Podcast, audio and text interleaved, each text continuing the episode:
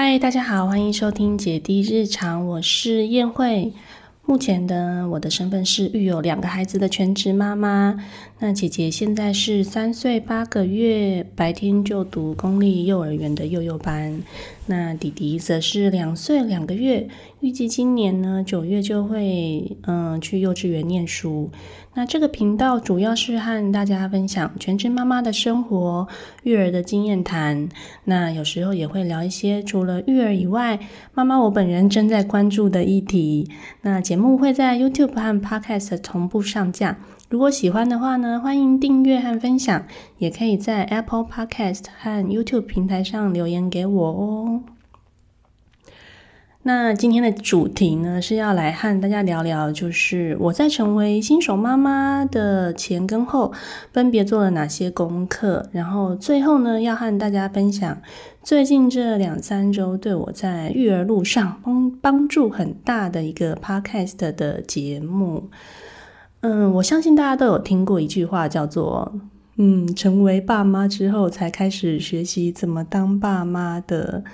嗯，这句话真的是说出大多数人的心声。那我也相信呢，期待孩子到来的父母亲，在成为父母之前呢，就会开始着手准备很多关于育婴的各种知识。那我也不例外。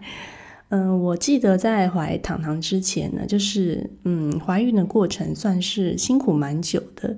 大概前前后后就是努力了 两年左右，才真的怀上第一个小 baby。嗯，应该是说。呃，辛苦了一年，然后真的有受孕，但是那一次很遗憾的就是子宫外孕，然后又再努力了一年，才真的成功怀上姐姐这样子。嗯，所以其实我一直都是就是努力很久，所以我的心情呢，对于呃养儿育女是一直保持着期待的心情。那嗯，期待的 那种嗯，有宝宝来到的喜悦，就是非常非常的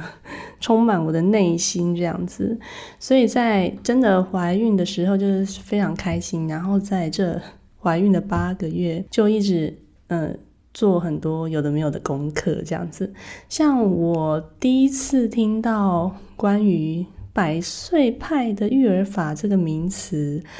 跟完全相反的那种亲密派的育儿法，也是在我那一段时间做功课的时候，才真真的第一次听到这样子。然后，像对于完全陌生，然后没有接触过婴儿的我来说呢，这些教养书啊，就好像是一个。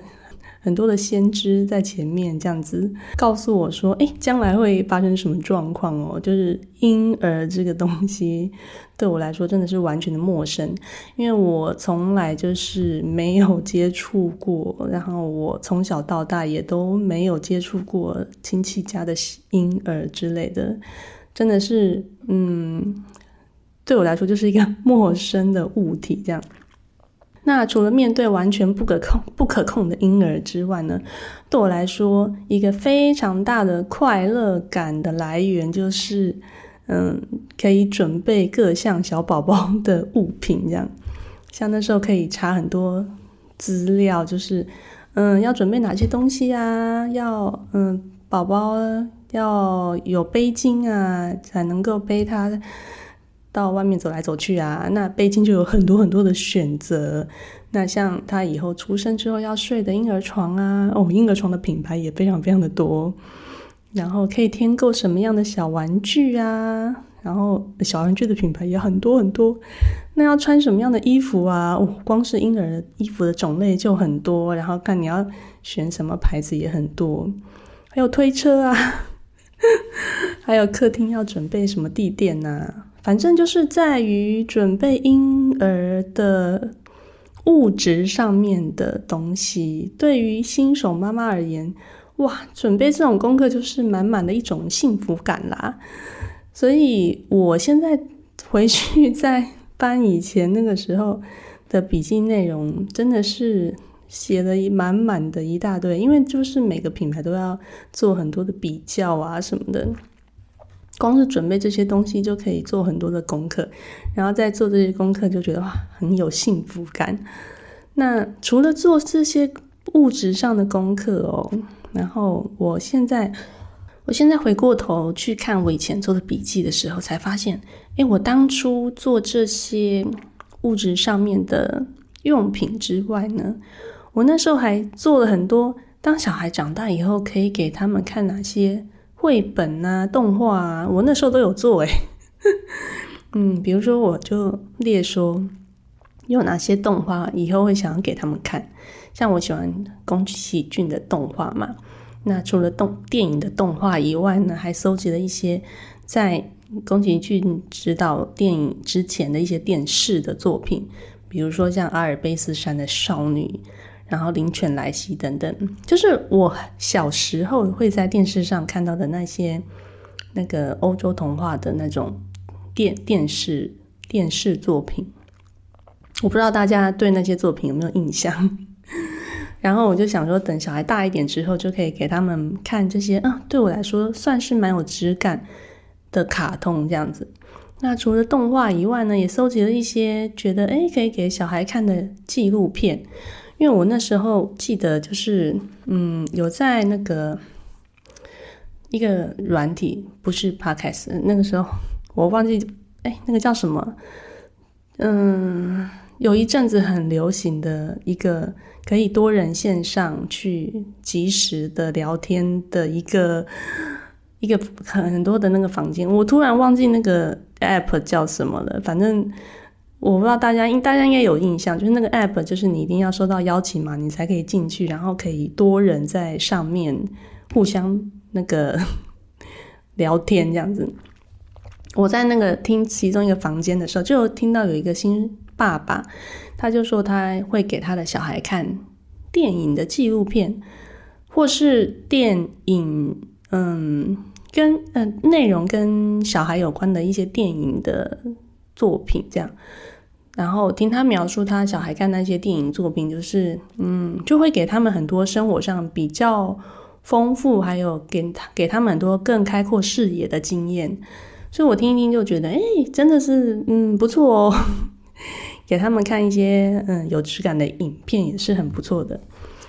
那我就除了收集这些以外呢，还收集了很多，就是可以给小小孩上的一些才艺课程啊。因为光是他们六岁以前，就是大概从一岁半开始，陆陆续续就可以给他们上一些课程了，嗯，就那种。大概四十分钟、五十分钟的那种，你们现在会听到很多幼儿给幼儿上的才艺课，比如说美涂鸦课啊、无感涂鸦的那种，或者是体适能啊，或音乐律动啊。然后三岁以后可以上的课程又更多了，那个功课真的是做不完，什么足球课啊、游泳课啊，或是认识昆虫、小动物的课、积木课啊，等等等等。真的是你要给他们上，真的是上都上不完。坊间开的这种给小小孩上的课，真的真的是一大堆。好，反正就是这些新手爸妈都会在做这些功课的时候，都会做的非常开心。那等到小孩出生以后呢？那面对这个完全陌生的婴儿。要怎么给他们把屎把尿呢？用月子中心的护理师，或是如果你是月嫂的话呢，就会手把手教你要怎么样照顾好一个婴儿哦，怎么给他拍嗝啊、换尿布啊等等。总之，在你回家之前呢，你就会把这些给婴儿洗澡啊、换尿布啊、拍嗝啊、喂奶啊等等等等的技能都学会之后呢，啊，做完月子回到家就是。真的开始开启了一段自己真的要接手一个活生生的婴儿，把他养育成人哦。这件事情对我来说真的是一个人生上全新的开始，要面对一个 完全就是用哭声来表达他的各种生理上的需求的这个婴儿。我相信，嗯，新手妈妈从一开始的那种慌乱无所适从，渐渐就会知道自己的孩子现在正在哭什么，然后开始慢慢找到了规律，慢慢建立是日常的生活作息。因为从一开始婴儿就是反正生活都会比较凌乱一点，那其实慢慢的你就随着他的成长，他自己就会有他自己的生活上的规律。也不用特别要硬要怎么调，其实他慢慢自己就会有一个规律出现。这样，那嗯，现在回想起来呀，婴儿时期真的是真的是最好过的时候诶。对于养育小孩这这个整个过程里面，哇，为什么呢？因为他那个时候就哭，就是表明身体身体上生理上的不舒服。那反正我们能做的就是排除那些不舒服。那如果还是继续哭的话呢，就只能够让他哭，给他抱抱啊，安抚啊。就你也没办法做更多的。嗯，如果真的是哭太太久什么的，就只能去看医生呐。能做的都做的话，那我想对新手爸妈最。困难的地方，最难熬的地方就是没办法好好的长时间的睡，好好睡一觉这样。因为婴儿就是会可能三四个小时，就是会需要有生理上的需求，所以我除了这件事情，然后也就是要尽量排除他的那种哭闹声以外，真的是最好顾的时候。跟小孩长大以后相比的话，嗯。那随着孩子的成长啊，他们的心智就会越来越复杂，然后有了自己的想法、自己的喜好，拥有的情绪越来越多，就他就不是那个只需要排除生理需求就会满足的小孩。所以从大概大概快一岁、一岁多之后。就是亲子之间的冲突就会越来越多，因为他开始有自己的想法，所以不是不再也不是那种你让他做什么就做什么的婴儿，所以你就会 冲突越来越多，就会开始怀疑自己是不是一个好爸妈，自己对于他的一些限制啊，还有一些教养啊，可能会会吼他什么的。就会觉得自己的做法会不会给小孩子带来一些创伤啊？然后也会很好奇，就是小孩的心里到底发生什么事情呢？为什么有时候都会没有莫名其妙的哭闹呢？然后会在尤其是两岁之后的小孩，真的是对很多事情都有很多自己坚持的点，然后只要是嗯没有照他们的。要做的事情去做的话呢，就会异常的崩溃哦。这种秩序敏感期真的是一个育儿上的大魔王诶，我现在这样回想起来，真的是非常大魔王的关卡。因为我们家姐姐就是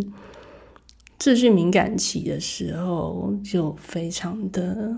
那个状态，非常的激烈。那他现在已经三岁八个月了，我有感觉到他的这个秩序敏感期有渐渐消退的感觉哦，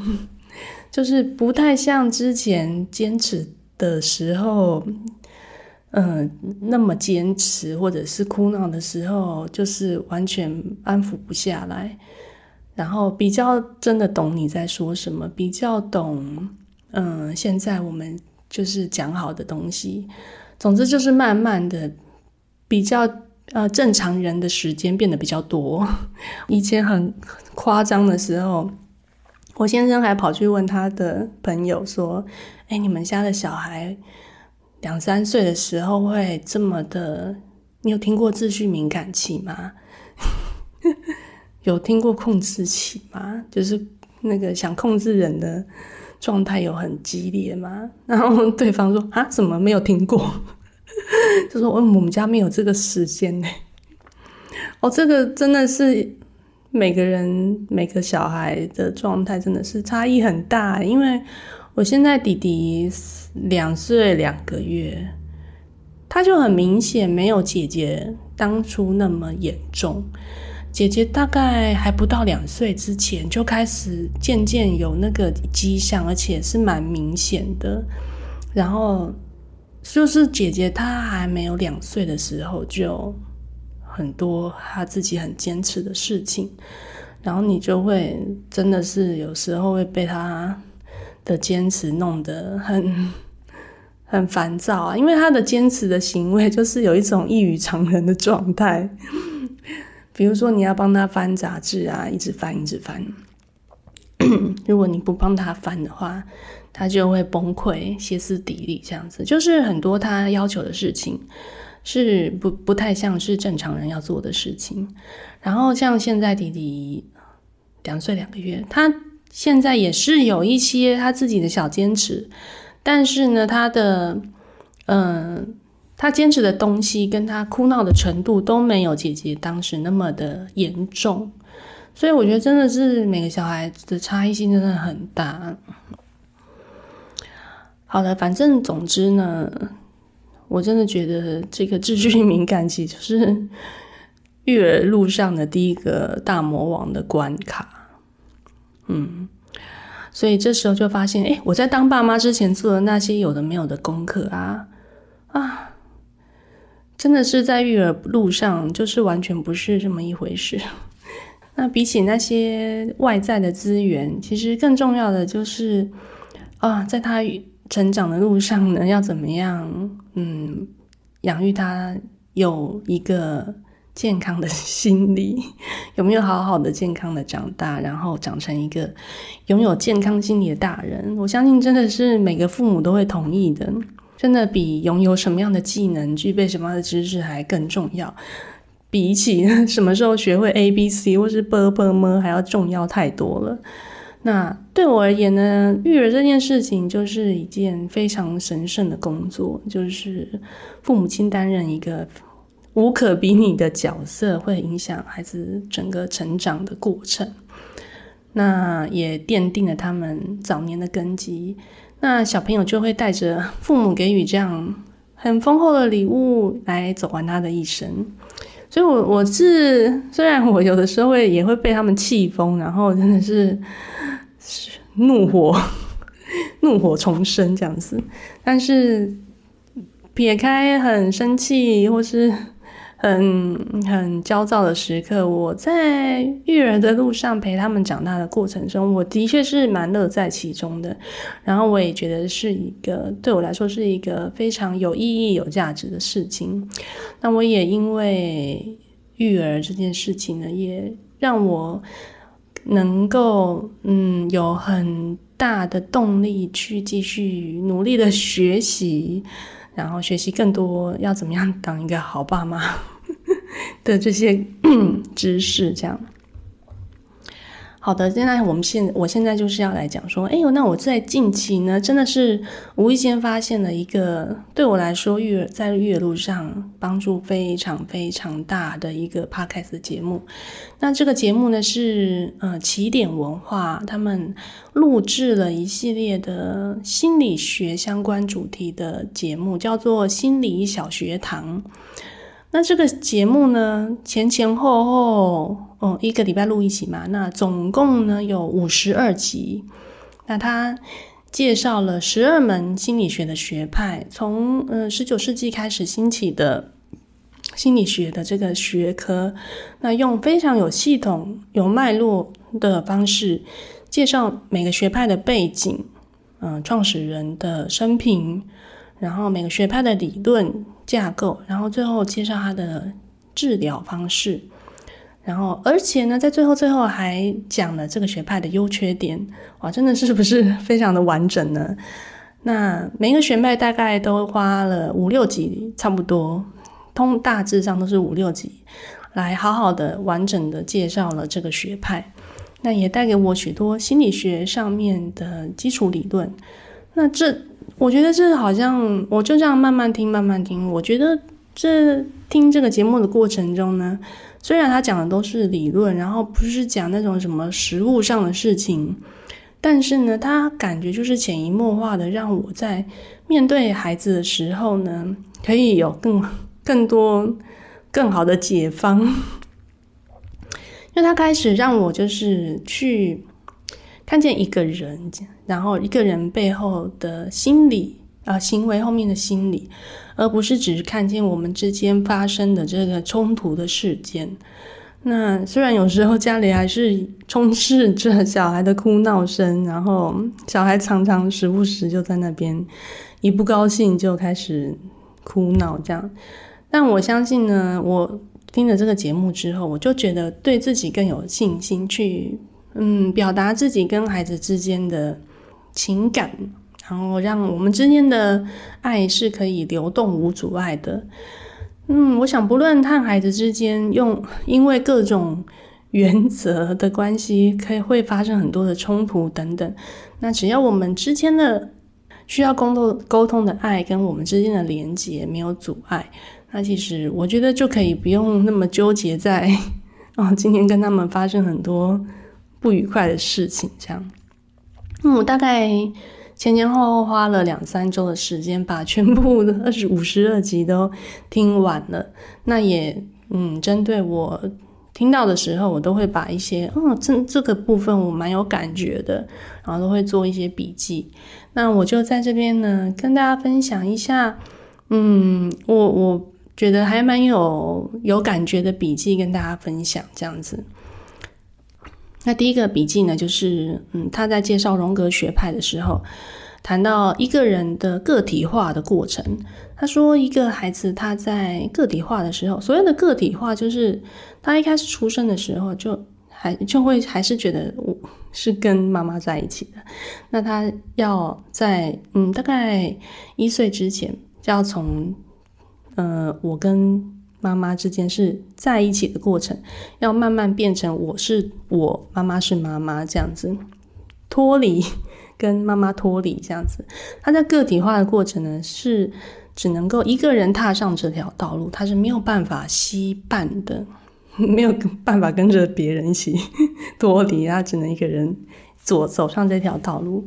带着家庭给自己的爱呢，才能拥有自己的力量去面对未来崎岖的道路，然后去穿越各种困难，找到自己的自信。那在这趟旅程呢，就会经历过很多的分离，比如说跟家庭的分离啊，跟同伴的分离，或是跟自我的分离，这都是一个机会去踏入下一个阶段的开始。然后，并且继续充继续充实，去圆满自己完整的存在。哦，会不会讲的非常的抽象？但是我那时候听到这一段过程，就觉得，嗯，真的是我们的人生就是这个样子，就是家庭带给孩子的，嗯，礼物，真的就是奠定了他往后。可以让他走完一生的这个丰，就是一个丰厚的礼物。那我们要给孩子什么样的早年经验？就是针对，就是只能够，嗯，爸妈的自己的决定跟每个当下做出的判断。所以，嗯，不管怎么样，我现在在发火的时候，还是会稍微 控制一下。好，第第二个笔记呢，就是嗯，认知。行为治疗的班杜拉，他提到了一个自我效能的概念。他说，自我效能的概念是什么呢？就是如果一个人的自我效能感比较好的话，他对自己的能力是比有比较高的评价，所以呢，他会嗯，可能可以说白话一点，就是说比较有自信，所以他会去选择比自己的能力再困难一点点的事情去做。然后呢，并且嗯，会运用一些策略，寻找一些资源去跨越他所面对的困难。然后他看事物的方式呢，也会比较客观。那自我评能、自我效能比较低的人呢，他可能对自己的能力的评价就会比较低。那他可能就会对很多事情就比较没有那么多的动力，想要去学习，或是比有一些热情，可能想要去做一些事情。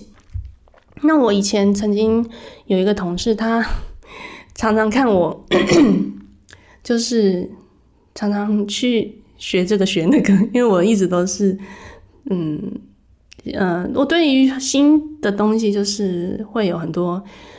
学习的热情。那虽然说我不我是那种学不精，然后学很广的人，就是对很多事情有兴趣，然后只要有兴趣，我就会去。有动力想要去学。那我的同事就曾经想要问我说：“哎，那我这样子对很多事情都很有热情，而且会去找学习的方法，这的这种自学的精神是怎么被培养的？”诶，其实虽然我答不出来了，因为我现在回想我以前我爸妈是怎么样教育我的，我真的是我也不知道那个关键点在哪里。但是呢，我觉得这个就我就会联想到自我效能这件事情。首先，反总之呢，你就是要对自己的自信度是够的，你要对自己的能力是。有正面评价的，你才会对很多事情会有热情，会想要去学习。所以，其实父母亲是可以有几个角度去让小孩子能够培养这个自我效能感是比较高的。那他在节目里面有说出，哎，培养自我效能感比较好，会有哪些条件？嗯，听起来就是蛮简，嗯，没有那么困难跟复杂。嗯，所以如果大家有兴趣的话，就可以去听听看它里面是怎么去讲说如何培养自我效能感比较好这样子。那第三个笔记呢，就是嗯，马斯洛的理论，他在谈心理健康的这个状态呢，有提出了十一点，如果有十一点的那个条件。表示你是一个心理健康的状态，要怎么讲？他提出了心理健康的状态有以下十一点内容，那我们可以听听看这十一点的内容呢？我自己符合了哪几项？这样子，诶，我对那个时候我在在听的时候，我就很想要帮自己 check 这十一点符合了哪几项，表示我自己是心理健康的状态。第一点呢，就是。可以换位思考，就是你可以了解别人的意见跟自己的意见是不一样的，然后也可以理解自己会是有偏见的存在，就是嗯，你可以不会举不会认为说自己的意见就是真理这样。好，第二点呢，坦诚自己跟他人都会有缺点的部分，所以这个也是在讲说。不是不是那种非常自恋的人，就是很自恋的人，就是我自己就是完美的这样。好，那他他除了说不没自己有缺点，那他也是也会承认他人也是有缺点的，所以他也不会用一个完美的眼睛去看别人，说你这边做错那边做错是不应该的。好，要坦诚自己跟他人都是要都是会有缺点的部分。好，第三点呢，行为的出发点呢是出于自我评价，而不是他人的观点。嗯，所以要听到自己的声音。那有些没有自信的人，他就是会很多的呃动力都是来于来自于要满足其他人的期待。好，那第四点呢，就是懂得关心社会之事物，然后会去贡献自己在 这个社会上贡献自己的。一份能力，这样，嗯，我我觉得我自认为我这这部分就是做的比较不好一点。我对于社会上面发生的事情，真的是比较少关心，所以这是我需要加强的部分。好，第五点呢，懂得独处，也能懂得和他人相处。哇，这个真的是蛮。蛮不容易的耶，就是 因为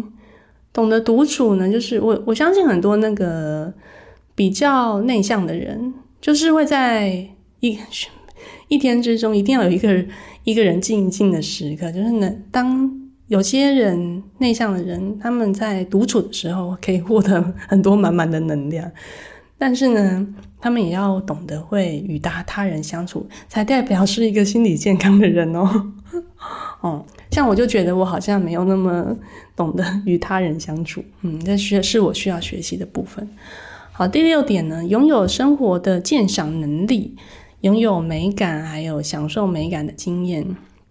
嗯，所以拥有心理健康的人，在他的标准里面，还是需要有那个生活的品味哦。不是没有品味的人，就是那个那。但是品味真的这件事情也是见仁见智啦。就是有些人就是喜欢这种风格的，那有些人就是喜欢那种风格的。但是不论怎么样呢，你总是会有自己对美的感觉。你要有你要有自己的观点哈。第七点呢是拥有高峰经验。啊，什么叫高峰经验呢？就是你会在做一件事情的时候，会达到一种忘我的感觉，全然的投入的感觉。啊，你要有曾经有过这样子的经验。嗯，我我觉得我相信，相信我相信大家年轻的时候应该都会有这种感觉。比如说打电动打到忘我，或者是看小说看到忘我。总之就是，嗯。我我觉得应该比较生活比较单纯的学生时代，应该都还蛮有过这样的经验。随着嗯生活的需要，柴米油盐酱醋茶，事情变得比较复杂之后，也许要经历这样的高峰经验，可能就会比较困难一点。嗯，好，第八个，深厚的人际关系，而且呢，朋友不用多。但是呢，要亲密，而且要深厚，而且呢，亲密的朋友呢，都要是能够是自我实现的人。哇，这个标准很高诶。他的意思就是，嗯，物以类聚的意思，就是你要能够自我实现的人，表示呢，你身边的人也是都是能够自我实现的人哦，哦。嗯，嗯好，第九个可以有多元的观点，然后内在的包容度很大。那这个跟第一点还有第二点其实是蛮雷同的啦。然后第十点 有创造力，然后有自己的想法观点，而且呢不排他，然后也勇于尝试跟犯错。第十一点为自我发声，为不公义而反抗，而且要关心社会议题。嗯，这一点真的是。我我承认我真的做的比较差，我对于社会上的议题啊、社会上的事物啊，真的是，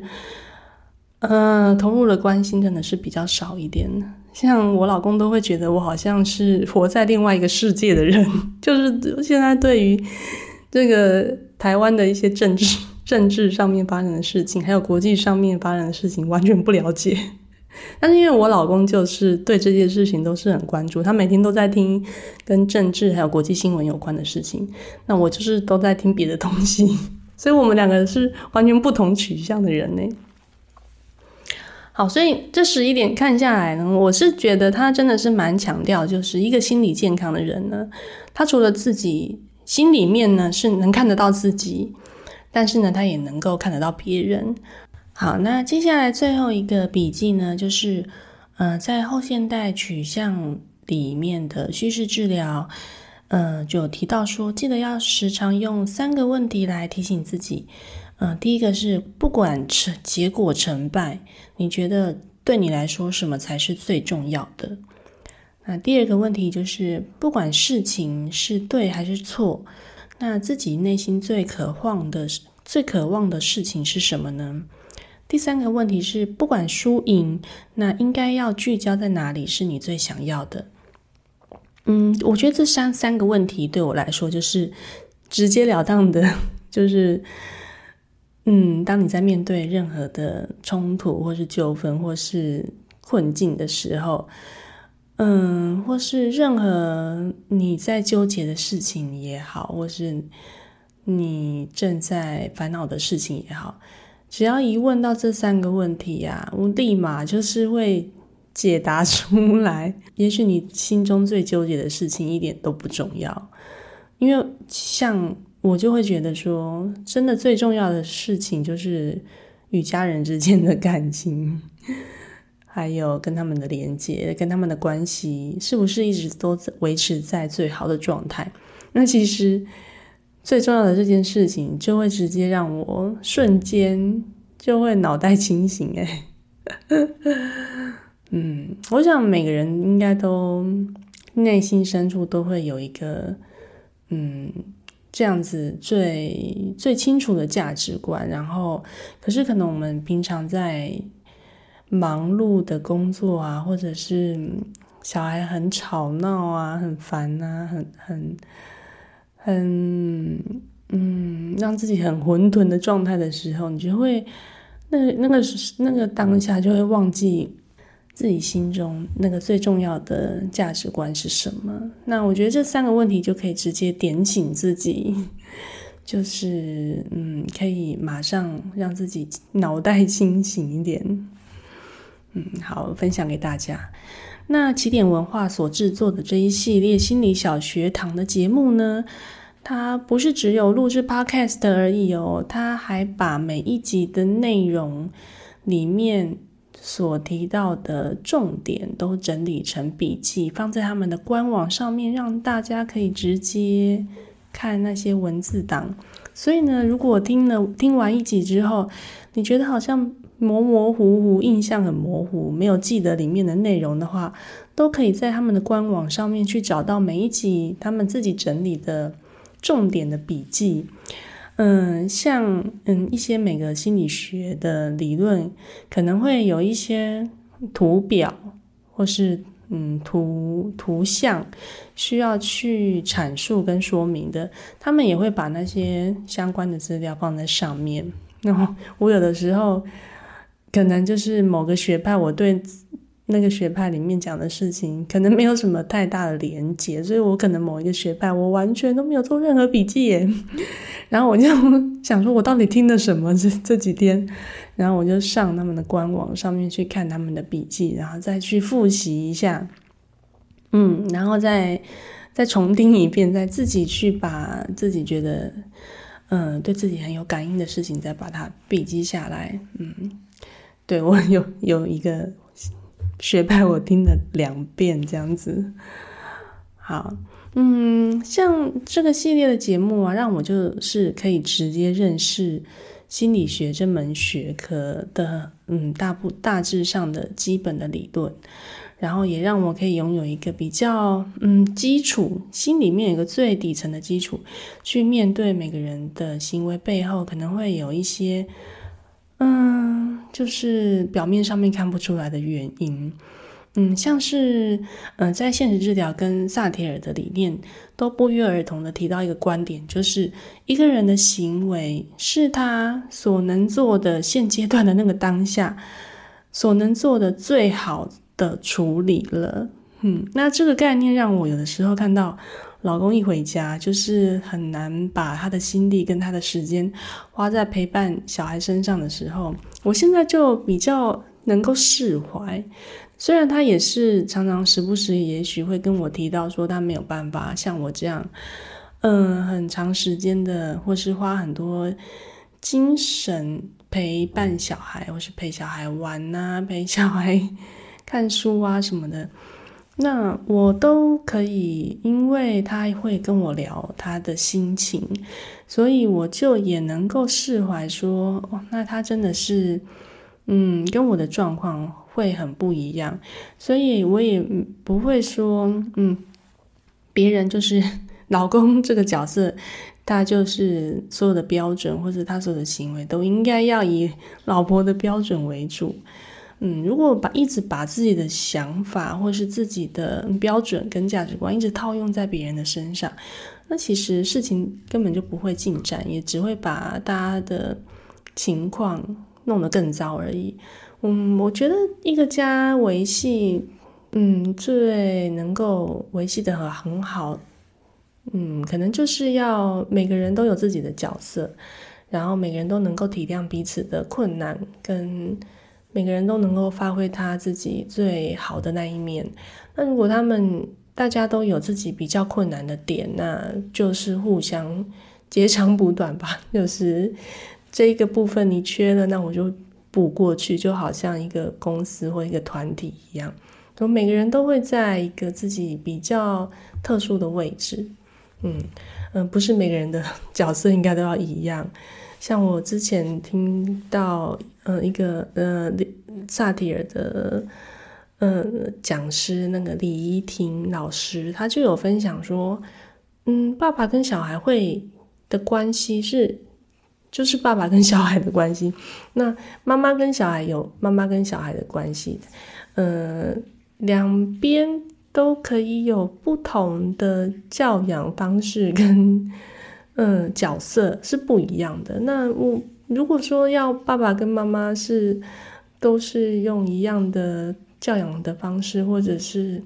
应对的方式都要一模一样的话，那为什么要有一个爸爸一个妈妈？那干脆两个都一样就好了。所以我后来也觉得，嗯，这个观念，嗯，让我蛮能够去体会跟接受，就是每个人都可以跟小孩都是有不同的应对方式，因为我毕竟是我爸爸，毕竟是爸爸，我们的人就是不一样的，为什么要？同样的教养方式要套用在每个人身上，这样。那遇到育育儿对我来说啦，就是遇到育儿的第一个大魔王的关卡，就是他们的二到四岁的秩序敏感期。真的，我真的是姐姐这个时期真的是非常让我非常非常的崩溃，然后也是让我时常大暴走。我的我的那个。觉得自己比原本觉得自己可以正向教养，结果遇到这个时期就发现完全破功，然后也完全发现我的一非常的差。我常常会看到网络上面有许多爸妈会阐述说啊，自己的孩子的某些行为很头痛啊什么的，那真的是就如果真的能够体会，爸妈真的是很辛苦。那像比如说小小孩，你对小小孩很多事情都需要爸妈去引导，比如说要培养他们自律啊、良好的习惯、生活自己的能力，然后再长大一点，就有很多各个不同的议题，比如说上学的该开始要写作业的，还有他们三 C 啊，这个三 C 这个现在这个时代。要怎么样去控管他们使用三 C 的时间？哦，还有再大一点，又有零用钱的问题，嗯，很多很多在教养上面的议题。但是我想，不论是这些很五花八门的这些议题，我觉得在育儿路上，就是最终还是离不开我们要怎么样。